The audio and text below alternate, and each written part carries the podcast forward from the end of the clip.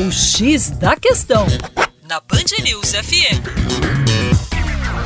Olá, meu caro ouvinte Band News, com vocês, João Marcelo, Geografia Terra Negra, falando um pouquinho sobre o processo de industrialização do nosso país.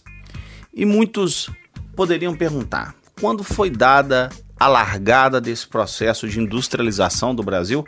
Afinal de contas, apesar de toda a crise que vive o setor industrial brasileiro, nós somos considerados aí o maior parque industrial da América Latina, um dos maiores parques industriais do planeta Terra. Esse processo ele tem efetividade a partir das políticas exercidas e implantadas por Getúlio Vargas. Getúlio Vargas foi fundamental no processo de consolidação da atividade industrial no nosso país. Por quê?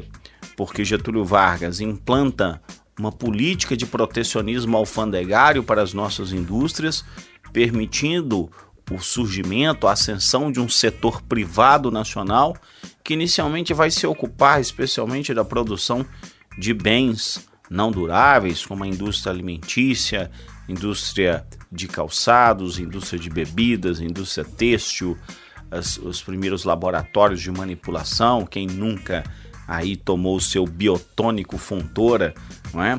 Então essas empresas elas surgiram lá na década de 30 e 40, já num contexto de ascensão da chamada substituição de importações.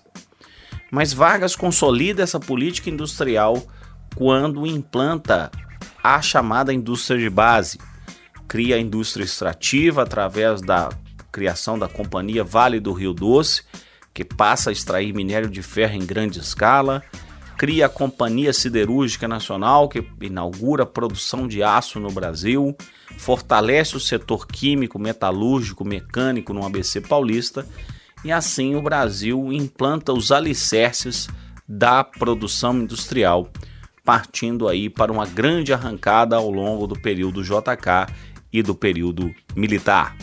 Para mais, acesse o nosso site educaçãoforadacaixa.com. Um abraço.